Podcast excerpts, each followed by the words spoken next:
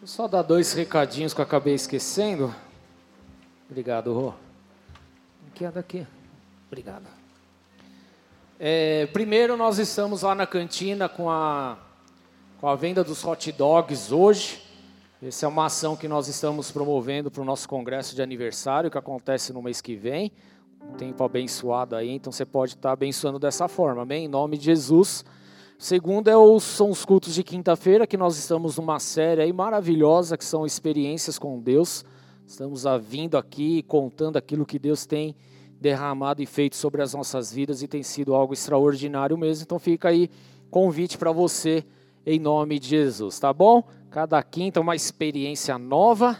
Amém? Obrigado, hein? É- Aliás, a Cris vai dar. Quando que vai ministrar?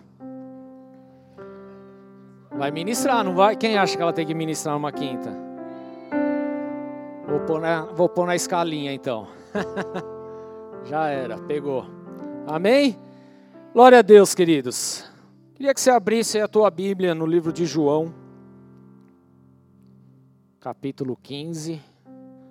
A pastora tá dodói, não pôde estar aqui hoje, mas está tudo sob controle, né? Amém? Vamos lá? João, capítulo 15.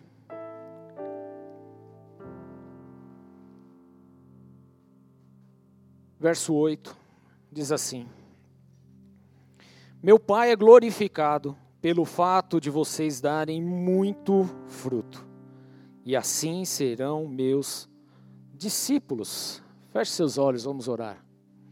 Senhor, nós queremos agradecer sua bondade é algo que nos constrange, é algo que nos toca.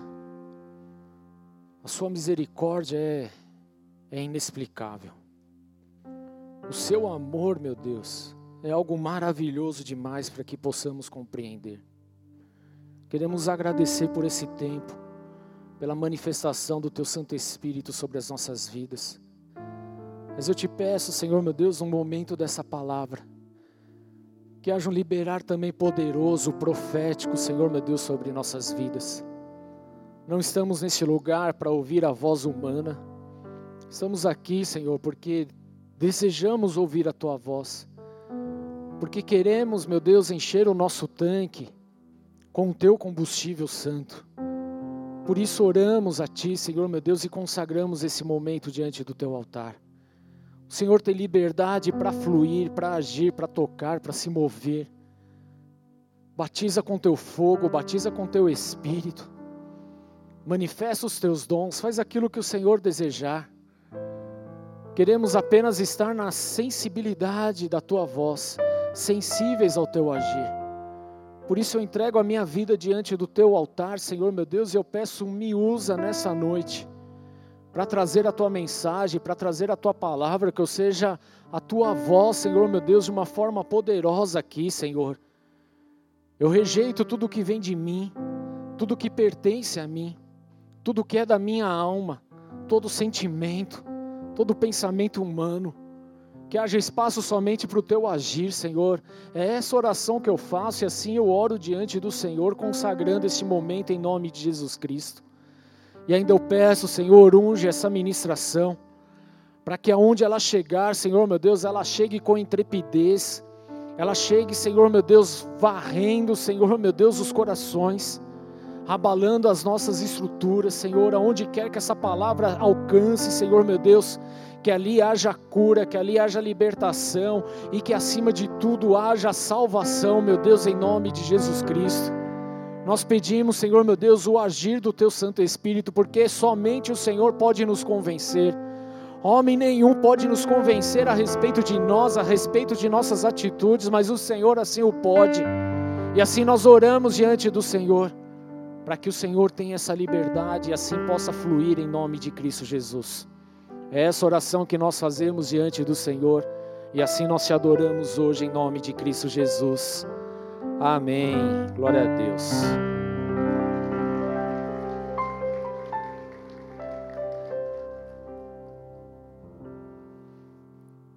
Eu li um versículo aqui, querido, que ele, na verdade, é um, é um versículo que traz constrangimento, mas que também traz conserto.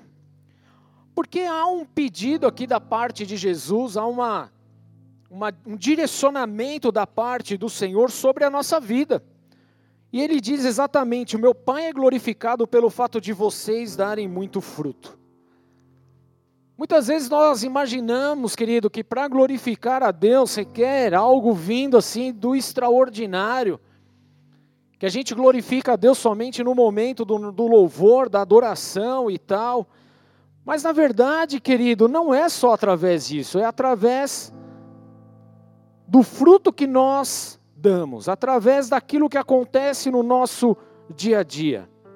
Mas quando nós falamos a respeito de fruto, querido, parece algo meio complicado, algo meio esquisito, ainda mais Jesus falando que ele espera que a gente dê muito fruto. E talvez a gente se pegue pensando, puxa vida, mas eu mal consigo fazer da minha vida um fruto excelente, dado as circunstâncias, as quedas, os erros, as coisas que acontecem, quem dirá produzir muito fruto? E talvez você já tenha se questionado a respeito disso, por que, que a minha vida não gera tanto fruto assim? O porquê que eu faço as coisas e eu sempre vivo patinando e eu não vejo as coisas acontecendo? O porquê que eu não vejo esse fruto sendo gerado da maneira como o próprio Senhor Jesus espera? Deixa eu te falar uma coisa, querido. Talvez você tenha pensado a respeito do fruto, você tenha imaginado situações na tua vida para gerar fruto, mas talvez você não tenha pensado na forma como dar esse fruto. Tudo bem? O porquê que não dá? O porquê que não está acontecendo? Porque, querido, o fruto, ele não pode ser um fruto qualquer. O fruto, ele precisa ser um fruto bom. No versículo 5 ele ainda fala: Eu sou a videira, vocês são um ramo, se alguém permanece em mim e eu nele, esse dará muito fruto. Então há um, uma convicção aqui que para dar o fruto é necessário permanecer.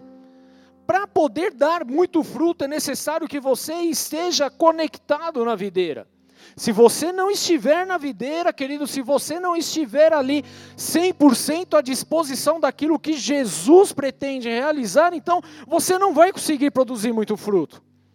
Então há algo que precisa acontecer em nossas vidas, e o fato talvez de não darmos tanto fruto como deveríamos, está justamente no fato do que nós temos feito, como nós temos agido, o que nós temos de fato vivenciado como igreja, como pessoas, naquilo que Deus espera de nós. Como, como é que eu posso dar muito fruto? Como é que eu posso fazer isso? Como é que eu posso dar toda essa essa semente e gerar todo esse fruto, querido. Há alguns aspectos importantes que nós precisamos destrinchar hoje para que então saiamos daqui dando muito fruto, amém? Eu não sei qual é a sua expectativa em relação a fruto, querido, mas a minha é que a cada dia gere mais fruto. A minha é que a minha vida, querido, ela possa ser uma árvore frondosa, maravilhosa, que dê muito fruto. Mas para que isso aconteça, é necessário alguns passos, é necessário algumas coisas acontecendo em nossa vida. Amém? Se você está disposto, querido, então, a viver para Jesus e dar muito fruto, então é necessário algumas. É, eu não diria adaptações, mas algumas transformações necessárias em nossa vida. Amém? E se você de fato assim o espera, querido, então eu quero pedir sua atenção nessa noite, justamente para poder ministrar a respeito disso. Amém? Se nós voltarmos aqui três capítulos, eu quero que você volte aí no, no capítulo 12 com a gente, aí João, capítulo 12. Porém, agora eu quero ler o verso 20. Diz assim: então, então, entre os que tinham ido adorar a Deus na festa da Páscoa, estavam alguns gregos. Eles se aproximaram de Filipe, que era de Betsaida, da Galileia, com um pedido: Senhor, queremos ver Jesus. Felipe foi dizê-lo a André, e os dois juntos o disseram a Jesus. Jesus respondeu: Chegou a hora de ser glorificado o Filho do Homem. Digo-lhes verdadeiramente: se o grão de trigo não cair na terra e não morrer, continuará ele só, mas se morrer, dará muito fruto. Até aí. Por enquanto, até aí. Queridos, Jesus ele vem nessa passagem e ele fala aos gregos que estavam lá em Jerusalém que o grão de trigo precisa morrer. O grão de trigo, querido, foi uma simbologia que Jesus empregou aqui justamente para explicar a respeito da vida e morte e também sobre a própria ressurreição de Jesus. Que, aliás, queridos, esses temas eram motivo de contenda entre gregos e judeus. Havia uma discussão aberta entre esses dois povos a respeito disso. Porque para os gregos a morte era algo terrível, era algo incabível pois o corpo ele era valioso diante dos gregos. Na verdade, querido, eles precisavam, eles imaginavam o seguinte, que o nosso corpo, ele precisa irradiar a beleza da nossa alma através daquilo que nós fazemos de bom, através das nossas filosofias e etc, etc, etc. Era um povo que era impregnado por essa cultura grega, querido. Então o grego ele exaltava e enaltecia o seu eu, a sua essência, os seus valores étnicos e éticos, inclusive. O povo grego era um povo, e se você para para analisar, por exemplo, a respeito da filosofia, você vai encontrar muitos nomes gregos. Na verdade, uma grande parte dos filósofos da antiga filosofia eram gregos, pensadores, e esses homens eles exaltavam justamente a questão do eu. Então a morte para eles não era algo muito bem visto, não era algo muito aceitável, porque eles queriam viver a plenitude e em terra ali, usufruindo de tudo aquilo que eles tinham de melhor. Então a morte do grão de trigo significava morrer para o mundo, coisa que era inaceitável para os gregos, querido, para a filosofia grega. Porque era essa filosofia que dominava o pensamento na época.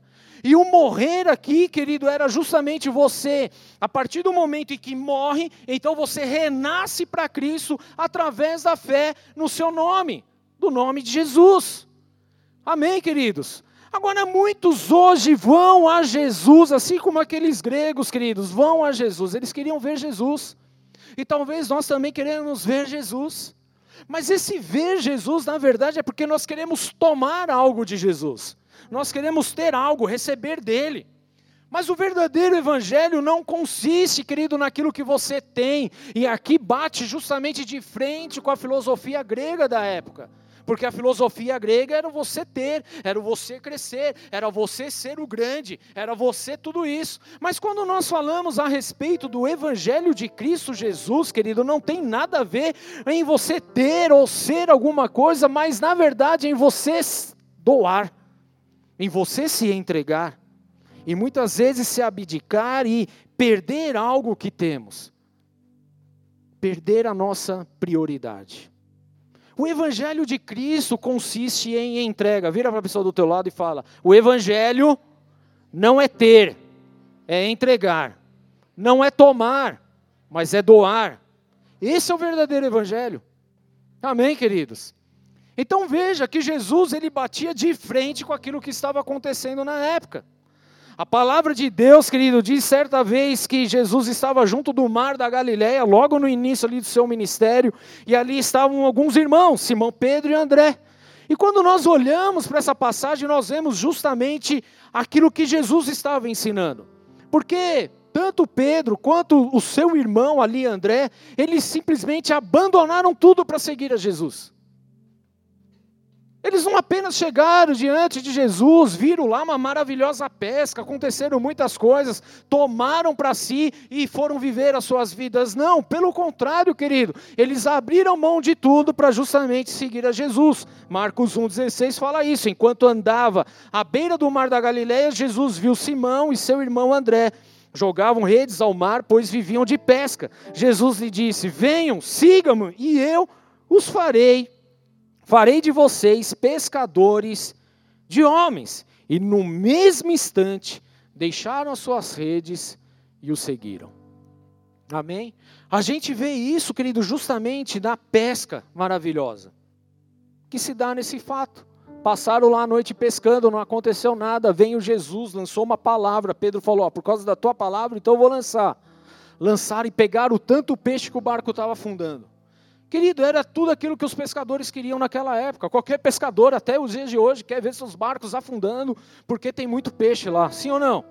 Querido, só que quando eles voltam para a praia, diante de tudo aquilo, o que eles fizeram? Deixaram os peixes lá e foram seguir Jesus. Porque esse é o Evangelho. O Evangelho é doação, é entrega, é renúncia, é você abrir mão, não é você ficar tomando as coisas, querido. Esse é o verdadeiro Evangelho. E vemos que a prioridade daqueles homens naquela época era pescar, porque na verdade aquilo era a profissão deles, e aquilo que eles estavam fazendo eram lícitos, querido. Não tinha nada de errado, não tinha nada de mal, eles não estavam pecando, eles estavam trabalhando honestamente, mas diante daquilo que aconteceu na vida deles, eles abriram mão de tudo e foram seguir a Jesus. Agora, dado o fato daquilo ser o trabalho deles, talvez fosse uma boa desculpa para falar para não seguir Jesus. Não, Jesus, é isso aí, você está na sua vibe, nós estamos na nossa, você é o, o, o profeta aí da época e nós somos os pescadores. Seria até lícito, querido, para se dar uma boa desculpa, porque é justamente isso que nós fazemos também. Só que esses homens não hesitaram em abandonar tudo aquilo que era prioridade para eles, para ter apenas uma prioridade, que era Jesus Cristo. Agora, querido, muitos cristãos hoje têm como prioridade os cuidados deste mundo as riquezas deste mundo, as riquezas que este mundo proporciona. E é justamente isso que faz a palavra de Deus sufocar na nossa vida. Marcos 4,19 fala: Mas logo ela é sufocada pelas preocupações dessa vida, pela sedução da riqueza e pelos desejos por outras coisas, não produzindo fruto. E qual que é o chamado de Jesus? É para nós produzirmos muito fruto. Mas o fato de nós não produzirmos fruto é porque nós não nos entregamos por completo para Jesus. Entregamos parcialmente, entregamos até uma certa medida, entregamos até quando é conveniente. E o fato de nós estarmos atrás apenas da correria dessa vida, das preocupações dessa vida, daquilo que as riquezas podem proporcionar e tal, a gente acaba sendo sufocado por todas essas coisas e a palavra de Deus ela morre dentro de nós. Ao invés de nós morrermos para esse mundo. Por isso ela é sufocada. Amém, queridos? E aqui a gente já começa a entender, talvez, o talvez, o porquê que nós não temos produzido tanto fruto assim. Qual tem sido a nossa prioridade de vida hoje? Para onde nós temos olhado, o que nós temos buscado? Nós temos entregue de fato, entregado de fato as nossas vidas a Jesus e vivido uma vida santa e irrepreensível na presença dele, ou nós temos olhado para os nossos prazeres, temos olhado para as nossas para as riquezas em si, nós temos desejado apenas aquilo que o mundo tem oferecido. Qual é a nossa prioridade, querido? Entre estar aqui na casa de Deus ou de repente fazer qualquer outra coisa para ganhar um dinheiro extra. Entre estar na presença do Senhor, buscando, adorando, se consagrando, jejuando, ou simplesmente fazendo o que? Qualquer coisa aí no mundo afora. Participando de happy hour, de carnaval, disso, de aquilo, de. Ao invés de estar buscando a Deus. Então, quando nós começamos a entender um pouco a respeito dessas prioridades, nós começamos a ver talvez um motivo que eu e você talvez não estejamos dando tanto fruto assim. Porque a prioridade está invertida. O apóstolo João ele ainda fala que nós não devemos amar o mundo. 1 João 2,15 fala assim: Não ame esse mundo nem as coisas que ele oferece, pois quando amam o mundo, o amor do Pai não está em vocês porque o mundo oferece apenas o desejo intenso dos prazeres físicos, o desejo intenso por tudo o que vemos e o orgulho de nossas realizações e bens. Isso não provém do Pai, mas do mundo. Estou lendo na versão NVT aqui, que ela é um pouco mais prática para a gente entender. Mas ele fala sobre a concupiscência dos olhos, da carne, e é isso. Então, olha o que o apóstolo João está falando. Então, quando nós amamos o mundo e resolvemos cuidar, zelar, dar prioridade ao mundo em nossas vidas, queridos, nós estamos simplesmente sufocando a palavra de Deus em nós. porque aquilo que ele acrescentaria naturalmente, que Deus acrescentaria naturalmente na nossa vida, se nós o buscássemos de todo o coração, nós começamos a trocar, ao invés de buscar a Deus, o seu reino e a sua justiça, nós começamos a buscar as coisas do mundo. Só que lá em Mateus 6,33, bem conhecido, querido, que nós lemos aqui tantas e tantas vezes, Buscai primeiro o reino de Deus e a sua justiça, e essas coisas vos serão acrescentadas. Querido, isso é um jargão lindo e maravilhoso, mas a gente precisa tirar isso de um jargão e colocar como prioridade na nossa vida. Porque se assim nós o fizéssemos, Deus ele viria com a provisão dele sobre as nossas vidas. Amém? Agora, qual que é a questão desse mundo, deste mundo, querido, de nossas vidas? É que nós deixamos Deus de lado e corremos atrás de toda essa outra prioridade que o mundo acaba nos chamando a viver. E aí a gente vai atrás da comida, vai atrás da bebida, vai atrás da casa, vai atrás disso, vai, corre para aquilo, é pagar conta e é não sei o quê, e a gente vai deixando Deus em segunda, em terceira, quarta instância, deixa de lado. E aí a gente não consegue compreender o porquê não estamos dando fruto e por que as coisas talvez não aconteçam do jeito que deveriam acontecer. Por que tantas e tantas vezes, ao invés de andarmos para frente, nós damos dois passos para trás? Porque as nossas prioridades estão invertidas. Nós temos dado prioridade a muitas coisas ao invés de darmos prioridade àquilo que é a vontade de Deus sobre nós. Creio que um dos ensinos mais difíceis de assimilação do cristianismo, querido, hoje, o cristianismo moderno, é justamente o que se refere à entrega, à abnegação, à renúncia, à mortificação da carne, literalmente. Porque convenhamos, querido, ninguém quer ouvir a respeito disso. A gente quer ouvir a respeito de prosperidade, de cura, de tudo, menos de entrega, menos de renúncia. Mas deixa eu te revelar algo, querido. Não existe o evangelho de Jesus sem a renúncia. Não existe. A renúncia ela precisa fazer parte dos nossos dias. O doar, o entregar precisa fazer parte. Dizer que nós seguimos a Jesus é algo até fácil do ponto de vista natural que nós estamos vivendo hoje, querido, porque hoje nós estamos no evangelho de extrema facilidade. Sim ou não? Não é fácil? É fácil. Porque hoje a gente vem na igreja, por exemplo, porque a gente precisa de algo. Porque a gente quer algo. E a gente sabe que Deus ele é galardoador. E nós queremos manipular. Aí a gente se achega na igreja porque a gente quer um relacionamento, a gente quer viver algo legal. Até ter o relacionamento. Aí abandona Deus. Aí abandona a igreja, aí abandona a causa do evangelho. Eu não estou falando de igreja, placa de igreja, tudo bem, estou falando de evangelho, de vida com Jesus Cristo. E aí chegamos à casa do Senhor porque nós estamos quebrados financeiramente. Até que Deus então comece a restaurar as nossas finanças. E aí a gente já deixa Deus de lado. E aí a gente já não procura mais a Deus. E aí a gente não quer mais saber de Deus. E aí a gente chega na presença de Deus, porque aí perdemos um emprego, a gente não tem mais para onde correr, então a gente corre para onde? Para a igreja. Tudo bem, não tem problema nenhum. Mas o problema é que nós só corremos até chegar o emprego, porque a hora que chega o emprego, você não tem mais tempo para Deus, para oração, para fazer mais nada. Está vendo como que nós somos, queridos, ainda o centro das atenções? Nós ainda estamos debaixo da filosofia grega. E a gente não se deu conta, não só a grega, como a romana, que também enaltece o homem. E aí nós estamos nessa busca. Somos como ratos correndo atrás do queijo, querido. Até conseguir o queijo, e aí você sai fora. E é justamente essa mentalidade que precisa mudar, querido. E o fato de nós não darmos muito fruto é justamente porque nós estamos com as nossas prioridades totalmente invertidas. Então, entender a respeito, querido, da, da, da renúncia é algo muito difícil hoje. É algo complicado demais. Então, você falar que segue a Jesus é até bom, é até legal, querido, mas seguir Ele de fato em obediência à Sua palavra, esse tem sido o grande dilema dessa geração. Porque nós seguimos a Jesus até a página 1. Nós seguimos Jesus até onde as coisas são legais.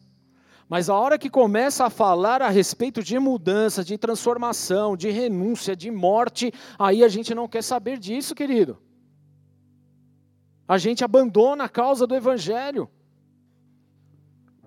Palavra de Deus fala de uma conversa que Jesus teve com um jovem rico que queria seguir Jesus, querido, uma história que seria linda, se não fosse a riqueza do menino, né? Porque mesmo ele tendo adorado ao Senhor, querido, ele é não obedeceu aquilo que foi a vontade de Jesus sobre a vida dele, que era negar a si mesmo, porque ele era riquíssimo. Olha só como a riqueza deste mundo corrompe os nossos corações. E talvez você esteja aí se questionando, mas será que é tudo isso mesmo, querido? É daí para mais. Quantas vezes você deixou, talvez, de vir à casa do Senhor, de cumprir uma escala, de fazer um evangelismo, porque a sua prioridade era então fazer hora extra e ganhar um dinheiro a mais? Porque agora, ah, agora eu tenho um filho, eu preciso sustentar, porque agora ah, eu quero fazer uma viagem, ah, porque agora eu tenho um carro melhor, eu preciso pagar uma prestação maior. E aí você abre mão de tudo apenas pelos prazeres dessa terra. Tudo bem, queridos? Agora entenda, eu não estou falando que tudo isso é errado, tá bom? Não é essa a, a, a grande questão aqui, tudo bem? Porque Deus sempre ele falou que haveria pobres sobre a face da terra, mas também haveria ricos, não tem problema, querido. A questão é nós deixarmos de lado aquilo que é a vontade de Deus e buscarmos só aquilo que é a vontade humana. Aí está errado. E quantas vezes nós não fizemos isso? Agora, lá na, na conversa com o jovem rico, querido, o jovem rico optou pela riqueza ao invés de fazer aquilo que foi que Deus, que Jesus o instruiu. E creio, querido, que se fosse hoje, Jesus falando isso, hoje, no dia de hoje, imagina Jesus aqui hoje. Imagine você chegando na presença, você é um cara rico. O Evaldo, um cara rico, cheio da grana. Tem barco, tem iate, né? Volvo é Fusca para ele. É tipo assim, cara riquíssimo. E aí Jesus chega e fala: Meu, faz o seguinte, pega toda essa riqueza, distribui aos pobres e me segue. O Evaldo vai pensar, sei que não, isso não iria acontecer, mas estou ilustrando aqui para entender. Fala, ah, meu, vai dar não, hoje não. Fui pobre a vida inteira, agora que eu estou bem, você quer tomar de mim? Estou fora, deixa eu quieto, né? Talvez, e querido, entenda, se Jesus fizesse nos dias de hoje essa esse questionamento para o jovem rico. Imagina Jesus aqui fazendo isso. Jesus seria extremamente lacrado, querido. Lacrado. Onde já se viu, querido? Como assim? Entregar a riqueza? Nos tempos que nós vivemos, querido, de um evangelho que não tem renúncia, seria um absurdo abrir mão da riqueza, porque até porque hoje só se ensina a ter riquezas. Eu diria 80% aí da, das coisas é ensinando a prosperar, a crescer, a avançar, a isso. Eu não tenho problema nenhum em relação a isso. Mas o evangelho não é só isso, o evangelho requer renúncia. E o dia que precisar renunciar e entregar, como que vai ser? Porque aí você já criou o seu Deus mamão ali, ele está com você, como é que você vai largar? Porque é isso que tem sido ensinado hoje. E como seria? Como vai ser? E se Deus te pede hoje? E se Deus te pedir agora? Qual seria o seu posicionamento? Igual ao do jovem rico? Ou você faria aquilo que é a vontade de Jesus? Queridos, nós precisamos avaliar o nosso cotidiano, o nosso dia a dia, porque as nossas atitudes respondem por si mesmo. Aquilo que nós fazemos responde, já dá a resposta daquilo que nós estamos falando a respeito disso. Porque nós queremos, mas nós não estamos dispostos a entregar absolutamente nada. O grão de trigo lançado em terra, querido, ele passa a exercer um papel de transformação. Ele sai de trigo e vira uma planta. Ele sai da sua casca, ele se desnuda, ele ressurge com uma nova aparência por dentro e por fora. É isso que acontece com o trigo. E era exatamente isso que Jesus estava falando. É verdade, querido, que No grão vai se conservar alguns dos seus elementos, porém, querido, ele terá renascido, ele vai ter uma nova vida, ele dará origem a muitos outros grãos, querido. É a respeito disso que Jesus está falando, e é exatamente isso que precisa acontecer em nossas vidas. Enquanto a gente não ser esse grão e permitir que esse grão morra na terra, para que então ele cresça e floresça e gere muitos outros frutos, querido, nós vamos continuar morrendo no meio do caminho, se desanimando no meio do caminho. Eu não sei você, querido, mas eu não quero isso para a minha vida. Eu não quero desânimo, não quero parar no meio do processo. Eu quero avançar, eu quero continuar, eu quero fazer aquilo que é a vontade de Jesus sobre a minha vida.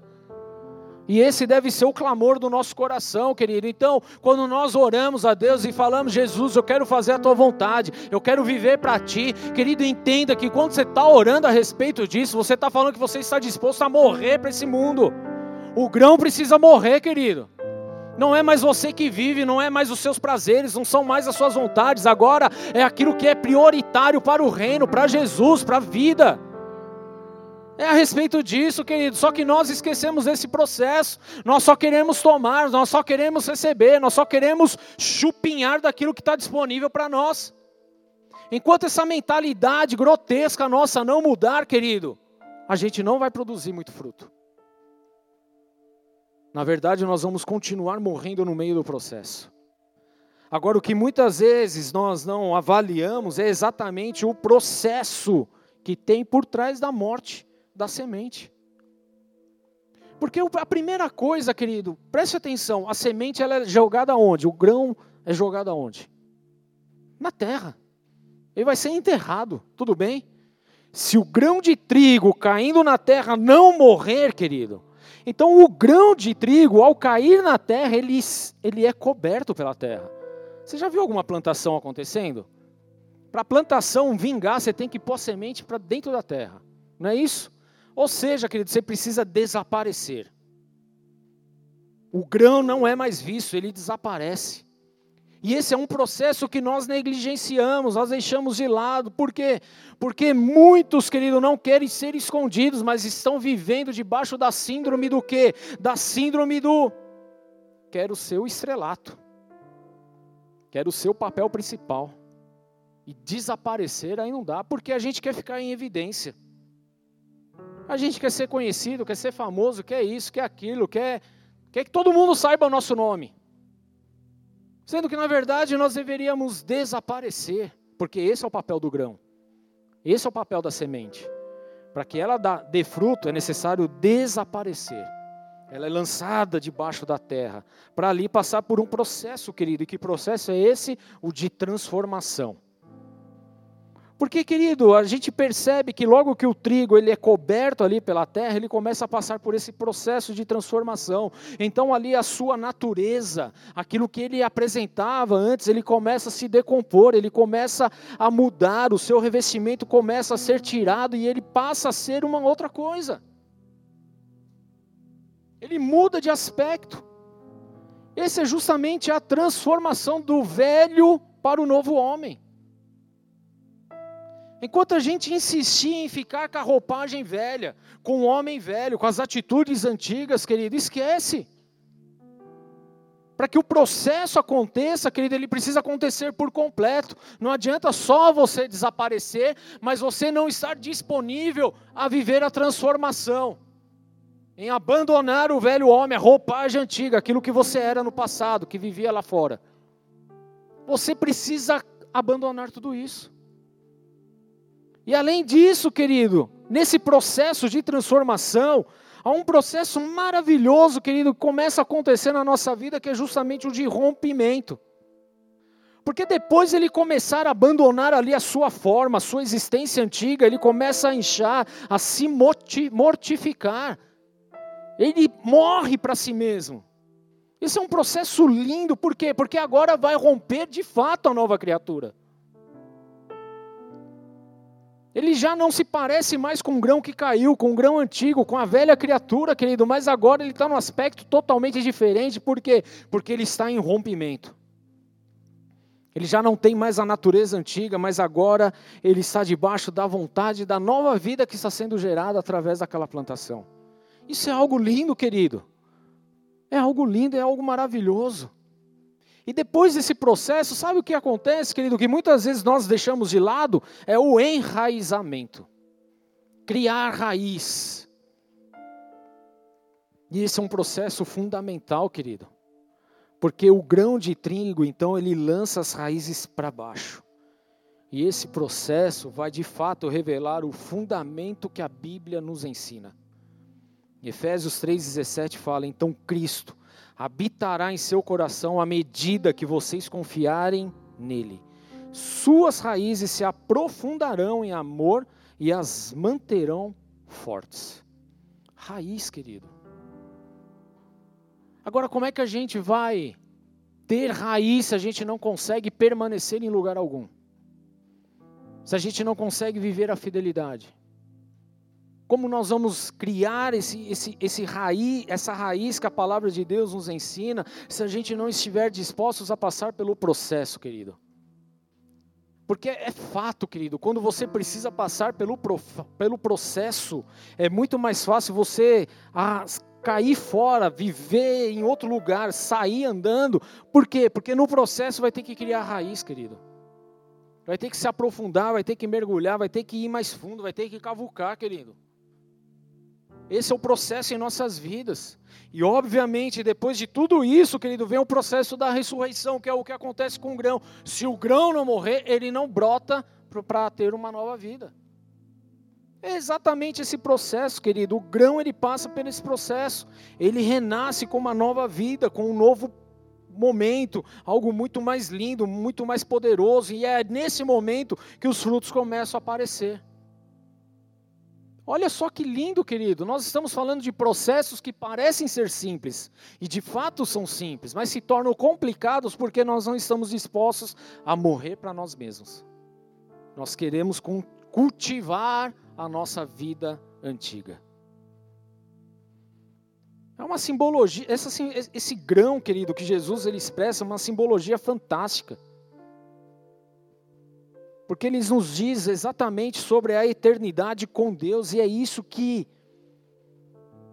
é o que é de maior hoje para as nossas vidas, para o mundo inteiro, querido. E Jesus ele expressa aquilo que é de maior significado através de uma pequenininha semente, querido, de um grão de trigo, que é cuidado pelas mãos dele. Agora talvez a gente se pergunte, mas eu quero, como é que eu faço para dar fruto? Querido, você precisa morrer. Se você não estiver disposto a morrer para você mesmo, você nunca vai dar muito fruto. Nunca. E qual é o tipo de vida que você quer deixar? Qual o legado que você quer deixar? Trigo, querido, diz respeito a pão também. É com, com trigo que a gente faz o pão, não é? E quem é o pão da vida? Jesus Cristo, querido, Ele é o nosso pão, que haveria de morrer e ressuscitar o terceiro dia, e assim Ele fez. Ele iria morrer, querido, Ele iria deixar a sua aparência física de homem, nascido de uma mulher, Maria, para receber então um corpo glorioso e ser elevado aos céus. É esse o processo que Jesus iria passar, querido. Mas é nesse processo que ele geraria muitas vidas também. Nós estamos aqui por conta desse processo. Olha o que a morte e a ressurreição de Jesus produziu em nós, querido. Nós estamos aqui porque lá atrás alguém resolveu morrer por nós e ressuscitou. Amém? Esse é o processo lindo da vida, querido. Foi exatamente isso que Jesus fez. Algo que era totalmente maluco, louco. Como assim? Como pode acontecer isso? E nós estamos vendo esse muito fruto da atitude de Jesus, daquilo que ele fez há dois mil anos atrás, dando fruto até o dia de hoje. Então, se nós queremos produzir muito fruto, querido, nós precisamos olhar para Jesus e, de fato, fazer aquilo que ele fez. Renunciar a si mesmo.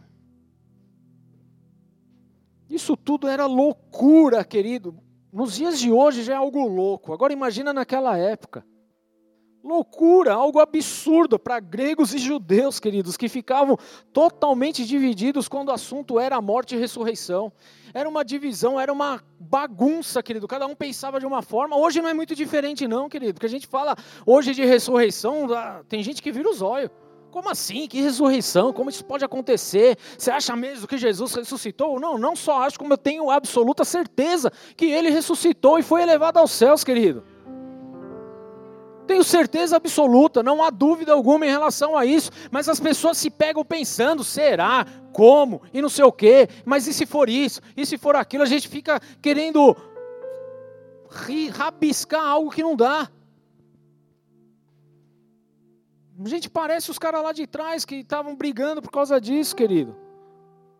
Olha o que acontece lá em Atos 23, 7. Quando Paulo disse isso, o conselho se dividiu. Fariseus contra saduceus. Nós estamos falando da igreja, vai, vamos entender assim, da época. Tudo bem? Eram os religiosos da época, fariseus contra saduceus. Pois os saduceus afirmam não haver ressurreição, nem anjos, nem espíritos, mas os fariseus creem em todas essas coisas. Agora olha só onde Jesus estava mexendo, querido. Porque Jesus ele não falava para acariciar as pessoas, o ego das pessoas, para agradar os homens, o sistema, não, ele era o cara que batia de frente com tudo isso, querido. Porque ele falava a verdade, ele é a verdade, eu sou a verdade, era o que ele falava. Ele não mentia, amém? Então Jesus ele batia de frente com o sistema e ele estava ensinando, era como se Jesus estivesse falando mais ou menos assim: "Ô senhores gregos, o negócio é o seguinte: se vieram até Jerusalém para me ver, saibam que é preciso que você morra para ter vida." Ele estava falando para os gregos que enalteciam o eu, o, a sabedoria da época, as filosofias da época, falando assim: se vocês estão aqui para me ver, vocês precisam entender o seguinte: para que vocês vivam, é necessário que vocês morram. Abandona tudo isso aí que vocês aprenderam. É preciso se despir do velho mundo, do velho homem, se revestir daquilo que eu estou oferecendo, da eternidade. Só que para isso, querido, é necessário a renúncia do pecado, é necessário abrir mão, é necessário ter arrependimento. É necessário confiar 100% em Jesus, e se assim o fizerem, então vocês vão conhecer quem de fato eu sou. E não é diferente para nós hoje, igreja. Não é diferente para a minha vida e nem para a tua vida, porque nós chegamos, queremos Jesus, queremos conhecer Jesus, quero saber quem é Jesus. E aí Jesus vem falar: olha, o negócio é o seguinte: quem quiser viver, vai ter que morrer. Quem não quiser morrer, nem viver vai. Olha que loucura, querido, que é o Evangelho. Os gregos queriam ver Jesus. Quem quer ver Jesus, querido? Amém? Mas só ver. Só ver. Mas se quiser seguir, querido, é diferente. Porque para estar com Jesus, você precisa amá-lo mais do que qualquer outra coisa nesse mundo.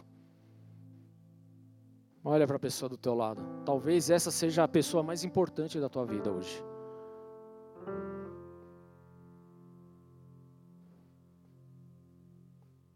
Mas não deveria ser. Vou causar hoje, hein? A pessoa mais importante para a tua vida tem que ser Jesus. Enquanto nós colocarmos coisas na frente de Jesus, nós nunca vamos produzir muitos frutos, querido. Nunca. Para ver Jesus, você precisa amá-lo mais que qualquer outra coisa. É necessário guardar os mandamentos, é necessário renunciar a si mesmo, é necessário dar um basta na vida de pecado que muitas vezes nós levamos. É necessário colocar Jesus como centro de nossa vida, centro das vontades, de tudo que acontece na nossa vida, querido. João capítulo 12, que nós estamos lendo aqui.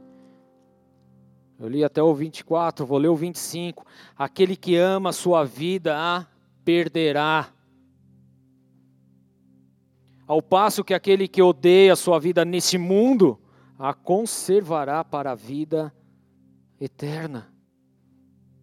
Que profundidade, queridos, isso. Porque aqui está o grande significado de permitir que o grão morra. Enquanto os nossos valores estiverem apenas nesse mundo, enquanto as nossas preocupações forem a respeito desse mundo, querido, nós não estamos colocando Jesus como centro da nossa vida. E ele está deixando muito claro aqui, querido, aquele que ama a sua vida. Ele está falando da cultura, ele está falando justamente do mundo, está falando justamente do seu dia a dia, querido. Está falando justamente daquilo que nós estamos inseridos. Aquele que ama isso daqui, esse mundo, as coisas que o mundo oferece, vai perder a vida.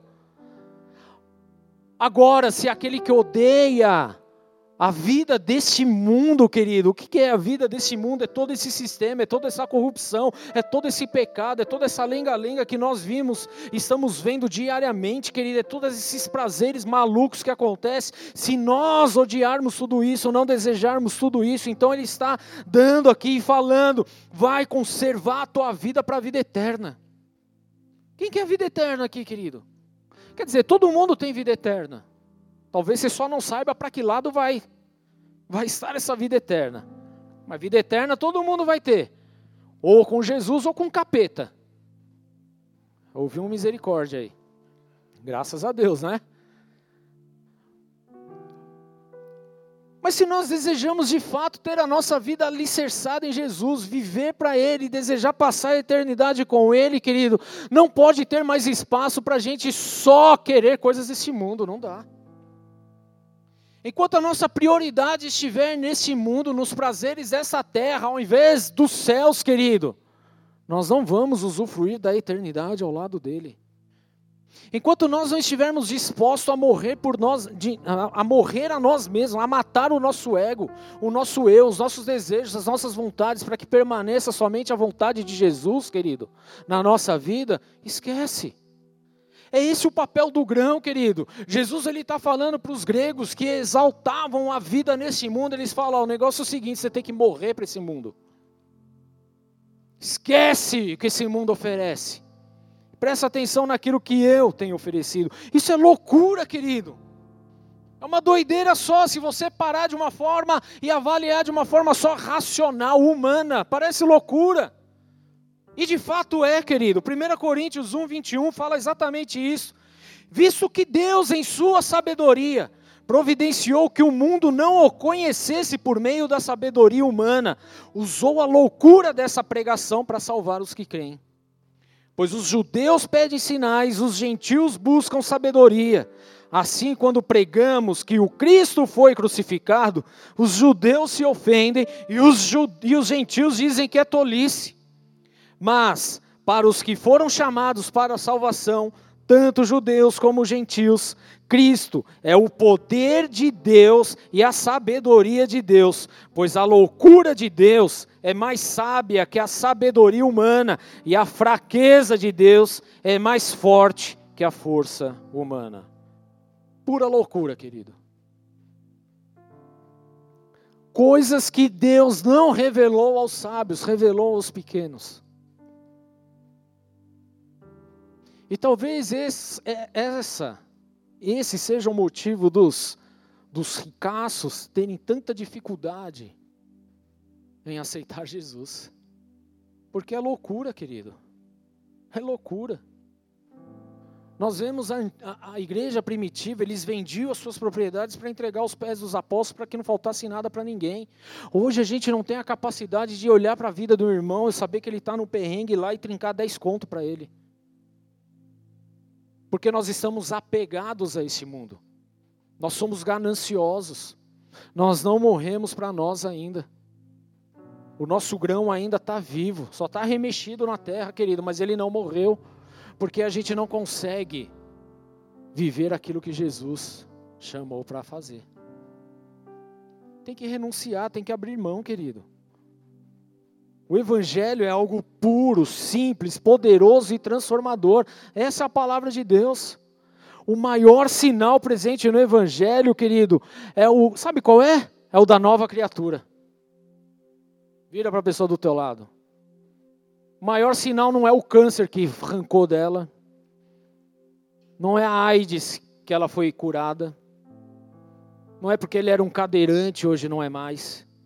O maior sinal, querido, é o nascimento do novo homem, da nova criatura em Cristo Jesus. Esse é o maior sinal, querido. Não há outro. Não é o derramar dos dons espirituais, por mais lindo que seja, e a gente gosta. O maior sinal, querido, está no nascimento do novo homem, que é pela graça de Deus, que é pelo poder do Espírito Santo. É através dele que há transformação, querido. O maior poder, querido, que você pode experimentar do Espírito Santo de Deus na tua vida é a transformação da tua vida. Não é você profetizar, não é você ter visões, não é você sapatear, não é você rodar, não é você profetizar, não é nada disso, não é ter palavras de sabedoria, não é nada disso. Por mais que isso é bom e, e, e, e importante para a igreja, para a edificação da igreja, mas isso não é o maior poder. O maior poder é a transformação da tua vida, querido. É a transformação da nossa vida, da minha aqui, ó. Então nós não podemos viver como os fariseus que buscavam sinais e lá os gregos que buscavam sabedoria, querido. Nós precisamos buscar a face de Cristo Jesus, nós precisamos buscar a vontade dEle, nós precisamos buscar a sabedoria que vem do alto, querido, não é da terra, é aquilo que vem dos céus. Precisamos decretar, querido, a morte do nosso homem, a morte do grão aqui, ó. Nós somos esse grão que precisa morrer. E nós precisamos um novo nascimento através do Espírito Santo de Deus em nossas vidas. É isso que nós precisamos experimentar, é isso que nós precisamos buscar, é isso que a gente precisa desejar como igreja, como homens e mulheres de Deus. Se a gente vier aqui, querido, só para desejar uma casa melhor, um carro melhor, algo melhor, querido, esquece, isso não é o Evangelho. O Evangelho é entrega, é renúncia, amém? Nós precisamos proporcionar isso, querido. Queremos tanto e não entregamos nada. Deus não está nesse negócio. Não está. Porque Ele entregou o que Ele tinha de mais valioso, que era o Filho dele, Jesus, por amor à nossa vida. E Jesus cumpriu com o propósito, mesmo chegando lá no final, Ele sabia o que iria acontecer, falou, Pai, se possível, afasta esse negócio de mim, porque o negócio vai ficar, vai entortar para o meu lado. Mas, seja feita a tua vontade e não a minha.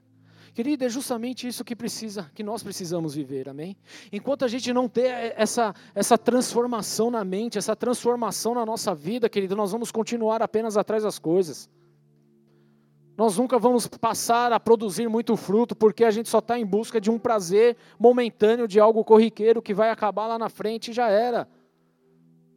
O que nós precisamos? Buscar a vida eterna, buscar a vontade de Deus, buscar de fato morrer o grão aqui que há vivo ainda dentro de nós, querido. Que o grão morra em nome de Jesus. Olha só o que, que agricultores falam a respeito do trigo. Especialistas. Abre aspas aqui. Grão de trigo são pequenos, de forma oval, com uma fenda no sentido do comprimento e recobertos por uma casca dura no interior da casca encontra-se o amido e o glúten, substâncias que, além de preciosas para a alimentação, dão à planta a força necessária para que ela cresça.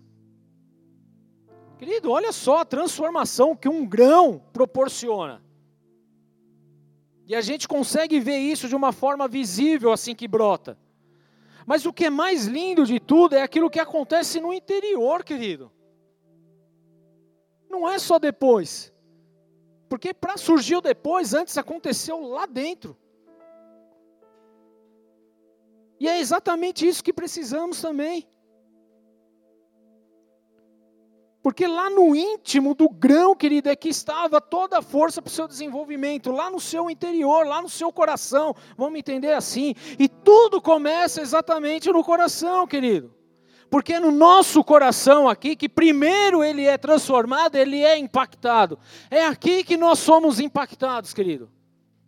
É no nosso, na nossa alma. É aqui dentro, querido, que nós somos constrangidos por esse amor.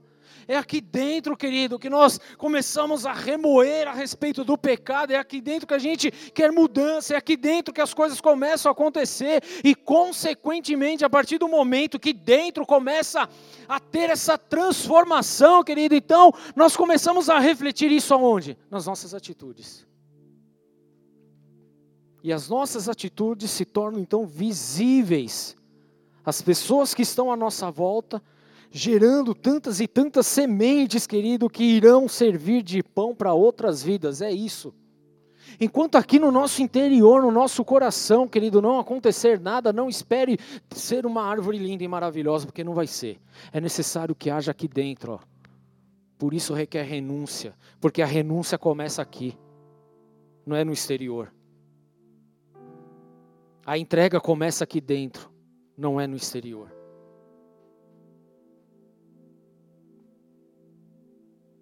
Porque é no interior Entenda isso, querido. É no nosso coração que habita o Espírito de Deus. É aqui que ele começa a mexer, a vasculhar. O salmista fala: sonda o meu coração e vê se há algum caminho mal. Sonda, sonda-me. É aqui dentro, querido. É aqui dentro que começa todas as coisas. Não adianta a gente querer ser algo exteriormente, ser bonito por fora, mas podre por dentro. O que nós precisamos é dessa transformação que o Espírito Santo produz dentro de nossas vidas, porque é através dela que nós vamos então passar a levar dessa semente para mais e mais pessoas, e é por isso que aí passa a dar muito fruto, porque aconteceu aqui dentro. A decisão de mudança é nossa, mas a transformação ela acontece pelo poder do Espírito Santo. Querido, deixa eu exemplificar isso. Porque você vem aqui nessa casa, nessa noite, querido, você está ouvindo aí essa palavra, e isso está te confrontando. Só que nada vai acontecer se você primeiro não tomar uma decisão de falar, não, eu quero essa mudança. A partir do momento que você fala, eu quero dessa mudança, querido, então aí o poder do Espírito Santo, ele entra para transformar a tua vida. Mas a decisão precisa ser real. Nós precisamos ter essa decisão clara na nossa vida, querido. O que acontece é que hoje, muitas vezes, nós somos envolvidos só pelo sentimental. Nós somos crentes emocionais. Nós somos impelidos pelo emocional, não, querido. Aqui o que Deus ele está falando é justamente numa decisão racional que nós precisamos ter, de entender, querido, que nós não somos nada de entender que sem Jesus nós estamos perdidos, de entender que a obra redentora de Jesus na cruz do Calvário é o que salva a minha vida. É através disso que começa a transformação, querido. Numa pequena decisão que eu tomo e falo, Senhor, eu quero o Senhor na minha vida, eu quero passar por esse processo, eu quero morrer para mim mesmo. Aí entra o poder do Espírito Santo e ele transforma todas as coisas e ele gera a vida e você torna uma nova criatura em Cristo Jesus. Isso é lindo, é maravilhoso demais, querido. É isso que precisa acontecer nos nossos dias. É isso que essa geração hoje precisa, querido. Essa geração não precisa de dinheiro, porque os pais já estão dando, não precisa de celular, já tem, querido. Não precisa de, já tem tudo. Eles têm acesso a muito mais informação do que você já teve a vida inteira. O que essa geração hoje precisa, querido, são de homens e mulheres cheios do Espírito Santo, com o coração transbordando, querido, de amor, para levar dessa semente, querido, que gera vida. É isso que nós precisamos ser, produzir muito fruto. Nós não estamos falando de frutos grandes, gigantescos nós estamos falando, querido, de coisas do nosso dia a dia, aonde nós estamos inseridos, o que nós estamos vivendo, aonde nós estamos, querido. Aonde você está hoje? Você tem gerado fruto aonde você está? Você tem sido essa palavra de transformação? Como tem sido, querido? Talvez você esteja entendendo, puxa, por isso que não está dando fruto, eu não estou fazendo nada.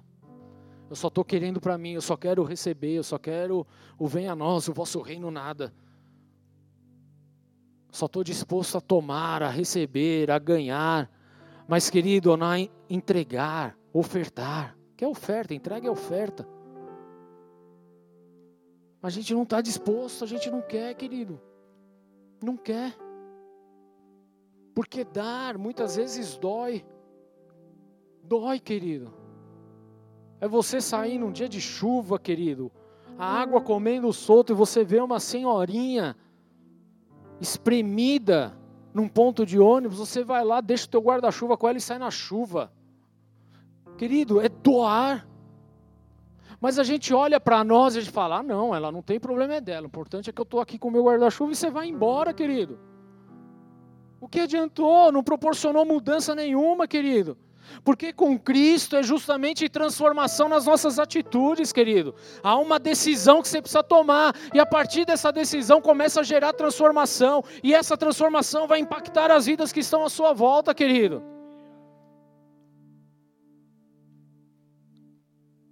Mas fazemos isso? Será que fazemos? Talvez estamos entendendo o porquê que nós não temos dado tanto fruto assim. O porquê que nós não temos vivido exatamente aquilo que Jesus falou para fazer? Porque nós estamos de olho em nós mesmos. O egoísmo ainda opera e predomina na nossa vida. O nosso eu ainda é muito mais forte. Enquanto a gente não lançar isso na terra e permitir que ele morra, querido, nós vamos continuar sendo apenas uma igreja moderna vamos continuar apenas sendo legais, vamos continuar apenas tendo ideias bacanas, mas nós não vamos produzir fruto, não vamos produzir transformação, não vamos produzir nada. E não é isso que eu desejo. Essa não é minha vontade. Não é minha vontade. Para mim seria cômodo demais ficar num cantinho e acabou, querido, mas Deus não me chamou para isso. Nós precisamos desse impacto na nossa vida. Precisamos permitir que nós mesmos morremos. O grão precisa morrer. A semente precisa morrer. Que a partir do momento que ela morrer, vai dar vida a uma nova vida. Amém? É o que acontece com a gente, querido. Enquanto nós olharmos só para nós, nós não vamos produzir uma vida nova e abundante na presença do Senhor com muito fruto. Enquanto estivermos olhando apenas para aquilo que a gente tem de, de conformismo, de legal e de bacana, nós não vamos gerar absolutamente nada. Talvez você olhe para tua casa e vê tua casa uma zona, tua família uma bagunça total, e você não entende o porquê que eles não são alcançados, o porquê que as coisas não acontecem, porque a gente, nem a gente mesmo morreu. E como é que a gente vai levar a vida? A vida de Deus, a vida de Jesus, se nós mesmos não morremos para nós? Se na primeira oportunidade a gente aquele que sai chutando tudo, falando uma parte de besteira, que não está nem aí para nada, querido, esse é o nosso velho homem, a nossa velha criatura. Enquanto ela estiver predominante na nossa vida, querido, nós não vamos produzir fruto. Mas entenda, Jesus te chamou para produzir muito fruto, então é necessário que você morra, é necessário que a sua vontade morra, é necessário que o seu orgulho morra, é necessário que a sua vaidade morra, é necessário que as suas prioridades morra, para que esteja tão somente a vontade de Deus soberana sobre a tua vida. Precisamos morrer, o grão precisa morrer, para que então a nova vida venha o surgimento do novo homem venha. É através disso, querido. E eu quero fazer esse convite para você nessa noite. Feche seus olhos. Deixe o grão morrer, querido. Deixe o grão morrer.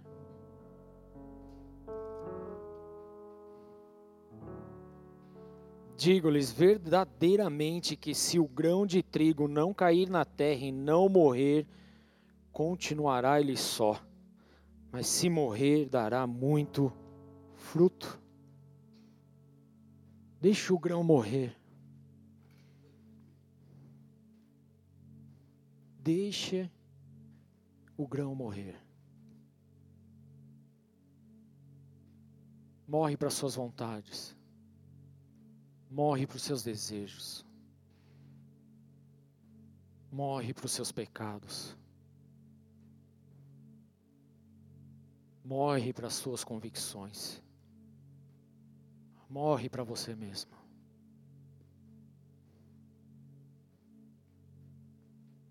Porque se não morrer, você vai continuar só. Mas se morrer, então vai dar muito fruto. Faço esse convite para você que está nessa casa, para você que está nos acompanhando de forma virtual. Deixa o grão morrer. Porque lá atrás, querido, Jesus morreu por você e ressuscitou ao terceiro dia. E hoje é necessário que o grão, que somos nós, morra. Precisamos renunciar a nós mesmos e aceitar Jesus como nosso Senhor e Salvador. É assim que nós somos impactados, transformados, e é assim que nós vamos passar a dar muito fruto. É dessa maneira. Mas para isso requer uma decisão tua. Eu não posso te obrigar a fazer isso e nem posso fazer no teu lugar.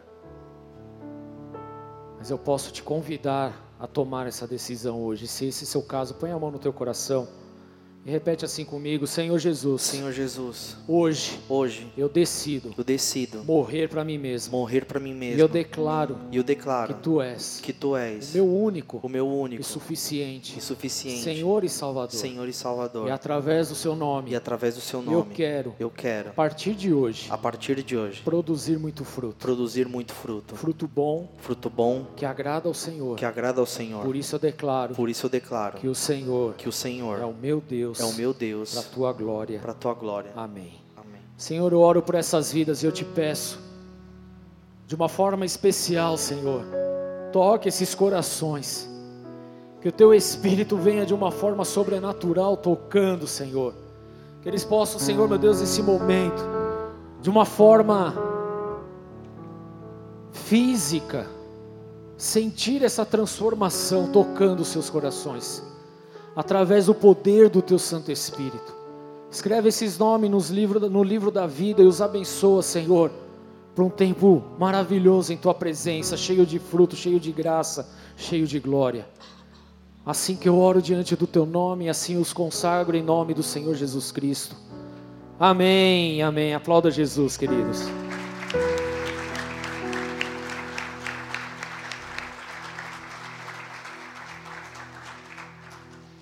Você fez essa oração, está aqui nos visitando. Eu quero pedir para no final do culto procurar a Ana. Ela estará lá no final da igreja. Ela é do Ministério Boas-Vindas. Ela quer pegar o teu nome, teu telefone, te mandar uma mensagem, te convidar a estar conosco aí em outros cultos, nas células. E, obviamente, assim você o desejar, amém? Nós não queremos forçar absolutamente nada, mas nós queremos apenas orar pela tua vida em nome de Jesus. O mesmo para você que nos acompanha pela internet. Está passando aí na sua tela o WhatsApp do Ministério Boas-Vindas. Assim que acabar esse culto, manda uma mensagem que a Ana pessoalmente vai te responder em nome de Jesus. Amém? Vamos ficar de pé, queridos, em nome de Jesus.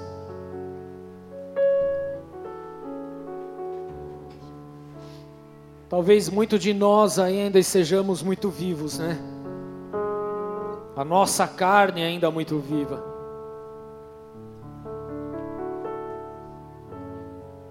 Mas é necessário que o grão morra. Se o grão não morrer, querido, não há nova vida. Se o grão não morrer, querido, não há não há muito fruto. Que nessa noite o Espírito Santo possa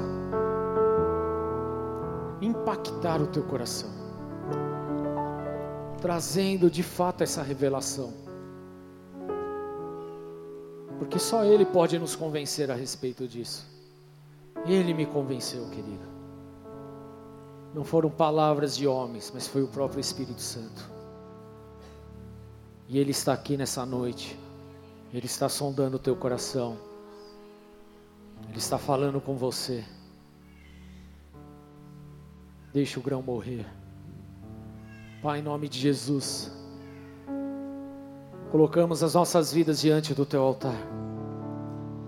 Colocamos os nossos corações, Senhor. Estamos vivos para esse mundo. Damos prioridade para esse mundo, Senhor.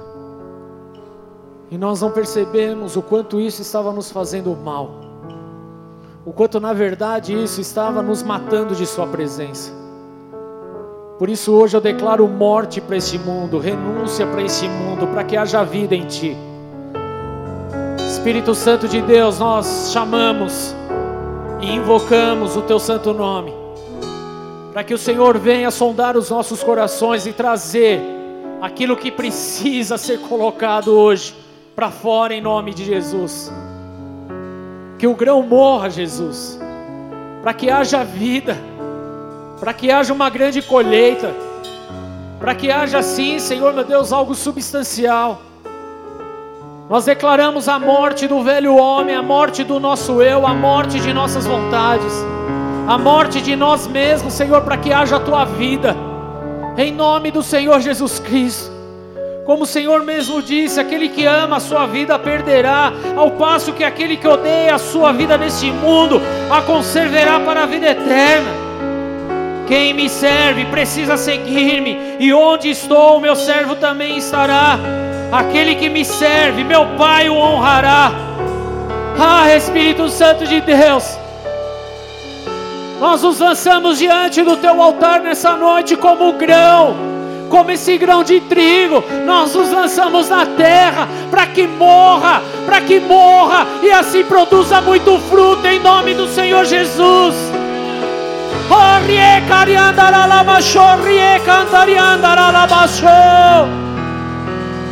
Nós clamamos a Ti, Espírito Santo de Deus. Não queremos viver segundo o prazer e a vontade deste mundo, segundo as filosofias deste mundo. Nós queremos a Ti, Espírito Santo de Deus. Por isso declaramos hoje a morte do nosso eu, em nome de Jesus, para que o Espírito de vida que há no nome de Jesus habite em nós. Oh,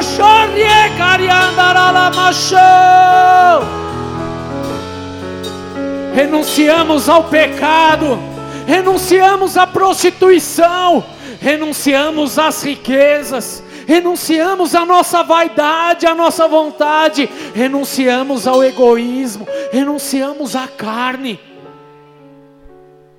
e declaramos, Espírito Santo de Deus, a tua vida abundante sobre nós, em nome do Senhor Jesus Cristo. Vamos adorar, queridos, ao Senhor nessa noite. Permita que o grão morra, porque nós precisamos produzir muito fruto para o reino, muito fruto para Jesus. É isso que Ele tem esperado de mim de você. Que isso comece a ser real e verdadeiro a partir de hoje em nossas vidas, em nome de Jesus Cristo.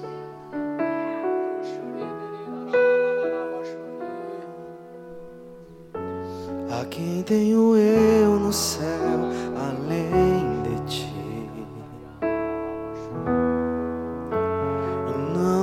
terra alguém que eu queira mais que a ti.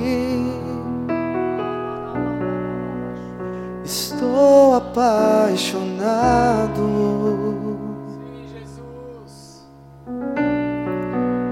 Desesperado de amor.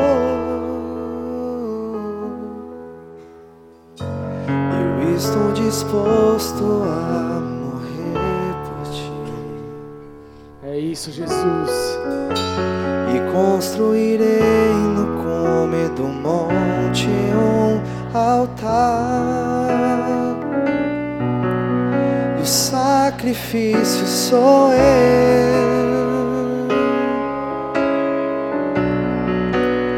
E o sacrifício sou eu abro mão dos meus sonhos, abro mão dos meus planos, abro mão da minha vida por ti.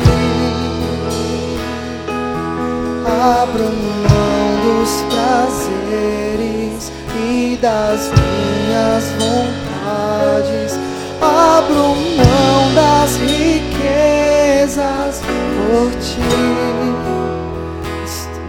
Apaixonado. Jesus. Abrimos mão de tudo por ti, por ti, somente por ti. Sem o Senhor não somos nada, sem o Senhor não há nada. Queremos a Ti por completo, Senhor. Por isso renunciamos às nossas vontades, às nossas vidas, abrimos mão de tudo, Senhor, por amor ao Teu nome.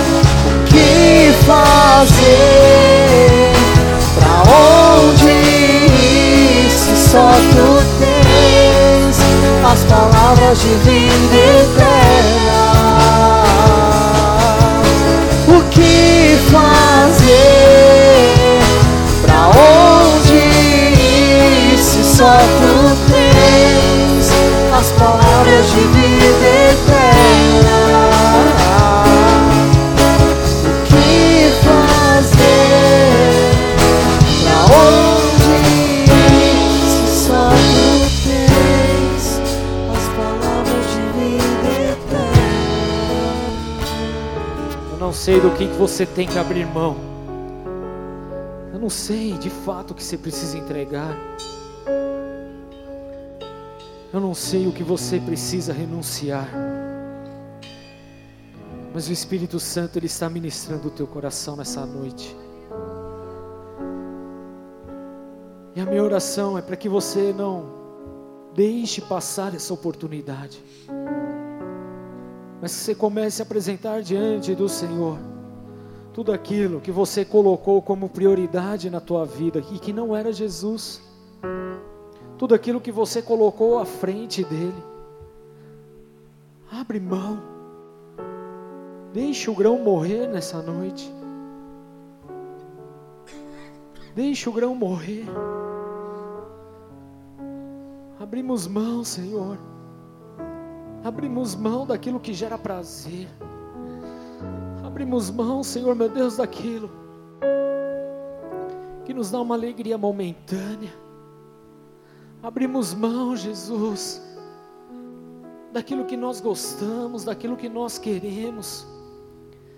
Abrimos mão de nossa vida, abrimos mão, Senhor, do trabalho, da casa, abrimos mão de tudo por amor ao Teu nome. Senhor, não é algo fácil de se falar, mas aqui nós estamos, Senhor, com os nossos corações rasgados diante de Sua presença. Desejamos a Ti, queremos o Senhor, que o Senhor seja o centro de nossa vida, que o Senhor seja o centro de tudo, meu Deus, o centro no casamento, o centro no trabalho, que o Senhor seja o centro nas amizades, que o Senhor seja o centro em nós mesmos, meu Pai. Por isso abrimos mão de tudo, colocamos tudo diante do Senhor. Abrimos mão das nossas finanças, abrimos mão daquilo que nós temos como herança desta terra, deste mundo diante de Ti, Senhor. Não há nada mais precioso, mais valioso do que o Senhor. Ah, meu Deus. Abrimos mão de tudo por amor ao teu nome, por amor a ti, Senhor. Renunciamos a todas as coisas, ao pecado, Senhor, que nos seduz. Abrimos mão, Senhor, de todas as coisas, de nossas filosofias, de nossa sabedoria. Ah, Jesus, nós abrimos mão e renunciamos todas as coisas, porque nós queremos tão somente a Ti. Ah, Jesus, e que a partir de hoje possamos dar o fruto devido, porque nós declaramos, meu Deus, que o grão morra hoje que o grão morra hoje. Que o grão morra hoje. Que eu morra hoje para este mundo, Jesus. Que eu morra hoje para as minhas vontades, Senhor. Que o grão morra, Senhor, meu Deus, em nome de Jesus. Em nome de Jesus. Oramos pela nova criatura. Oramos pelo nascimento do novo homem, Senhor, nessa noite, em nome de Jesus. Abrimos mão de nossa vontade, Senhor, em nome de Jesus. Abro, abro mão. Orie cariandaralamasho. Orie caralamashorie andaralamasherie. Declare, abro mão, abro mão, abro mão. Oh. Abro mão dos meus sonhos Abro mão dos meus planos, abro mão da minha vida por ti. Abro mão dos prazeres e das minhas vontades. Abro mão das riquezas por ti. Abro mão dos meus sonhos, abro mão dos meus planos, abro mão da minha vida por ti. Abro mão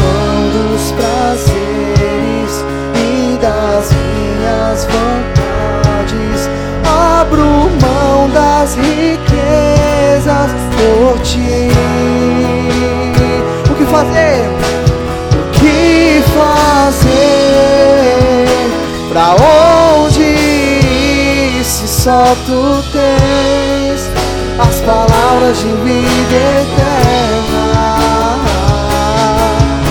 O que fazer? Pra onde ir se só tu tens as palavras de vida eterna?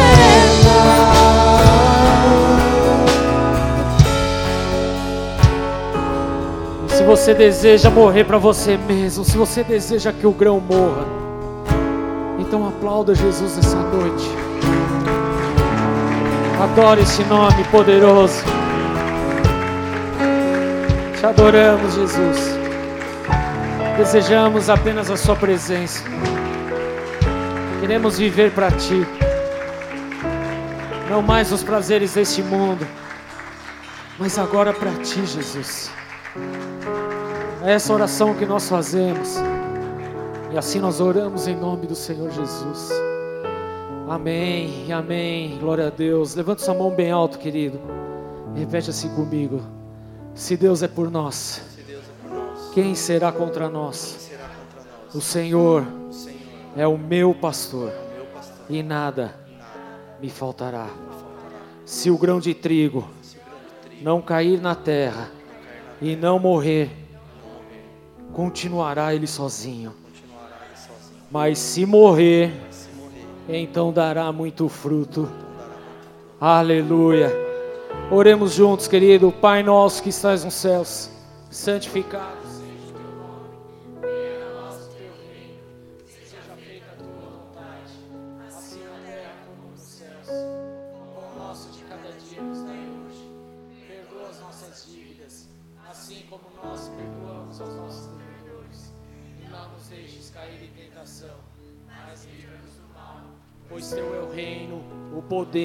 e a glória para sempre. Amém. Que Deus abençoe. Tenha uma semana linda. Cheia da presença do Espírito Santo em nome de Jesus.